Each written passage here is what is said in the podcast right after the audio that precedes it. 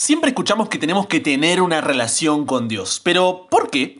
Toda esta semana será una semana intensiva de contenido enfocado directamente en los fundamentos, el ABC para crecer en tu relación con Dios. En esa semana donde no puedes perderte un solo episodio, toma nota para poder comprender, recordar y compartir de mejor manera lo aprendido. Y si logras aprovechar cada uno de los temas, esta será una semana que puede impactar tu eternidad, así como lo escuchaste. Así que también aprovecha a compartirla con ese amigo, familiar o grupo al que sabes que necesita este contenido. Ya me conoces, no soy de comenzar así los episodios, pero es que no quiero que te pierdas de nada. Con eso dicho, ahora sí, buenos días imparable. Y estás aquí porque buscas crecer en tu relación con Jesús, así que me gustaría hacer una oración contigo para entregarnos a Dios en este día. Oremos.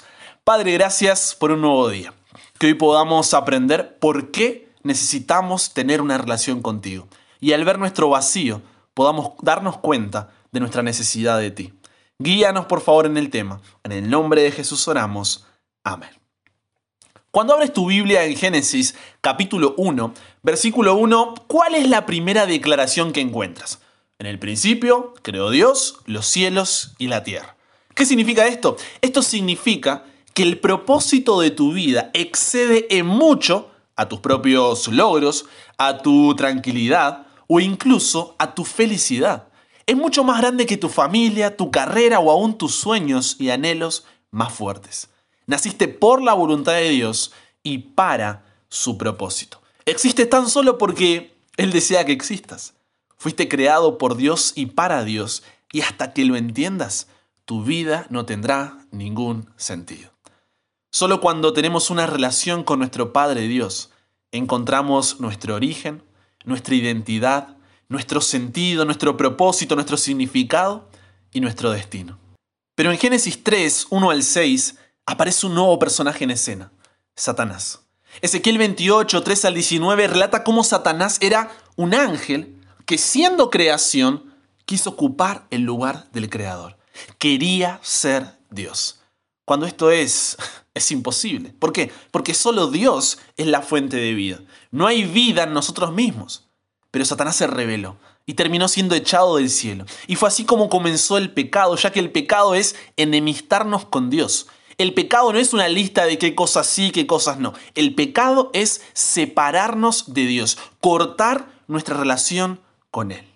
Y el diablo no desistió. A pesar de ser echado del cielo, fue a buscar lo más preciado de Dios su creación.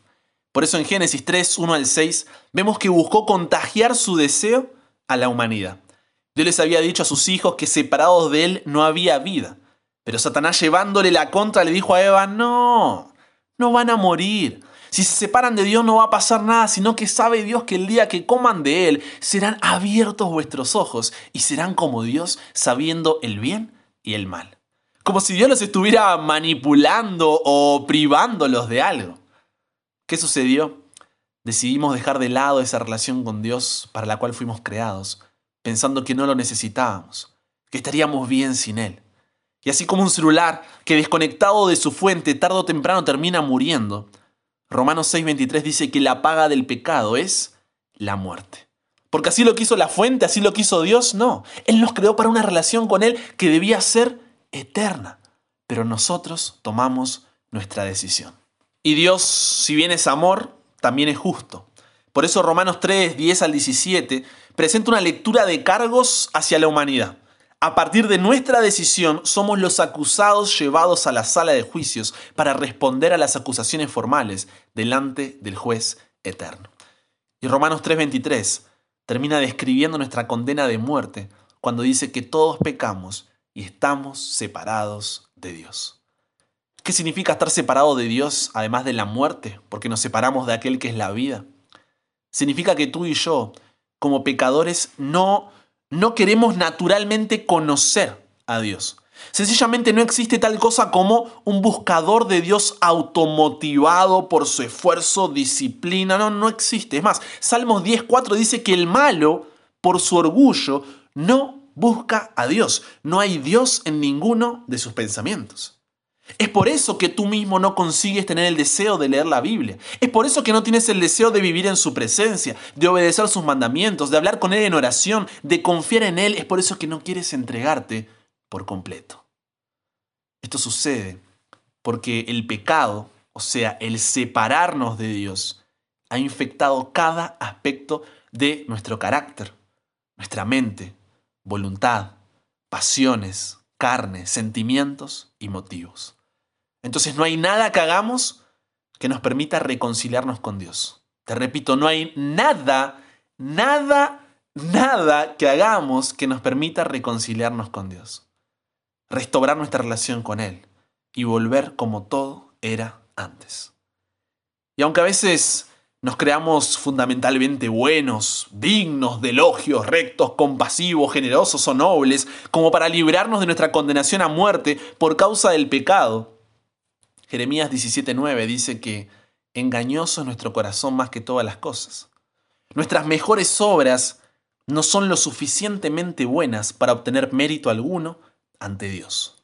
Es más, Isaías 64:6 dice que aunque seas el cristiano perfecto, hagas todo, tengas tu rutina de lectura de la Biblia, seas líder de la iglesia, estés hace años bautizado y demás, dice que todos nosotros somos suciedad y todas nuestras justicias como trapo de inmundicia.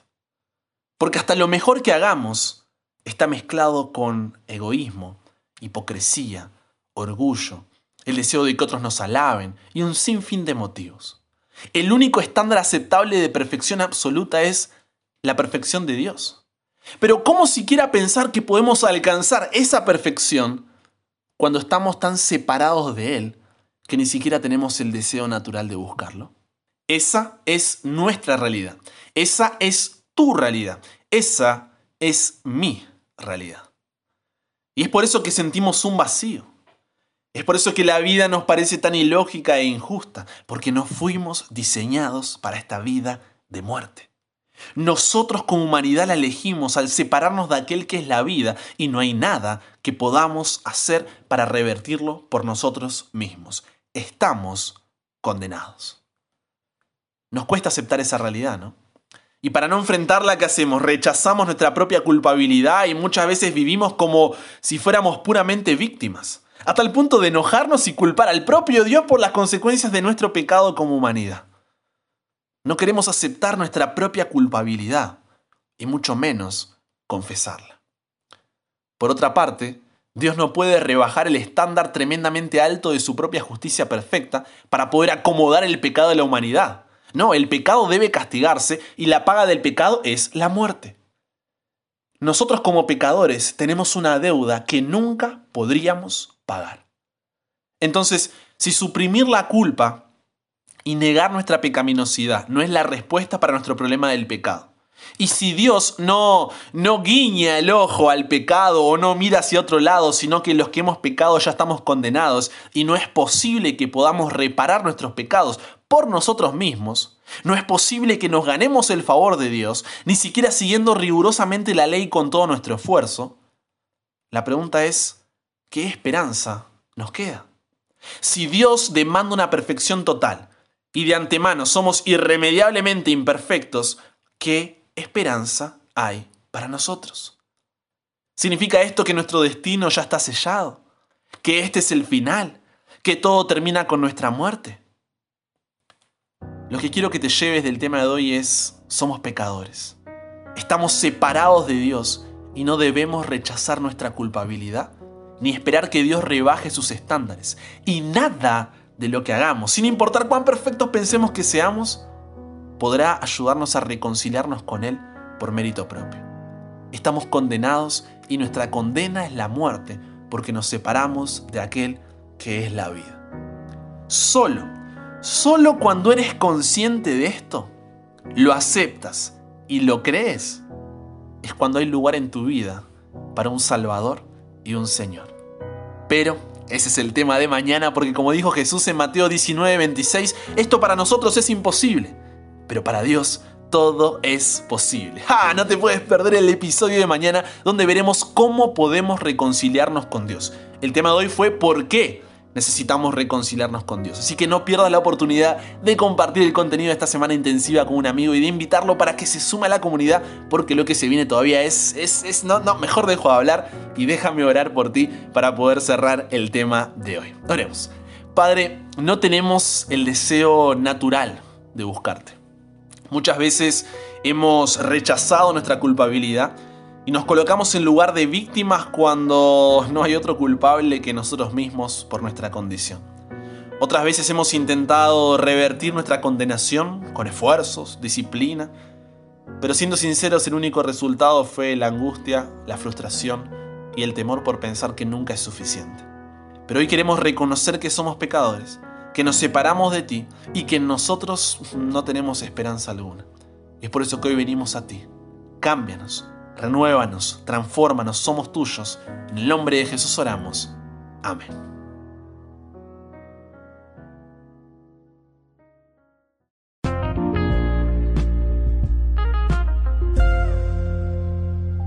Estoy muy contento de haber comenzado esta semana contigo. Mi nombre es Brian Chalá. Sígueme en Instagram como arroba chalabrian para que juntos sigamos creciendo en nuestra relación con Dios. Y te espero cada día, de lunes a viernes, con un nuevo episodio aquí en WhatsApp. Para que nunca pares de aprender y nunca pares de crecer. ¿Por qué? Porque hasta el cielo no paramos.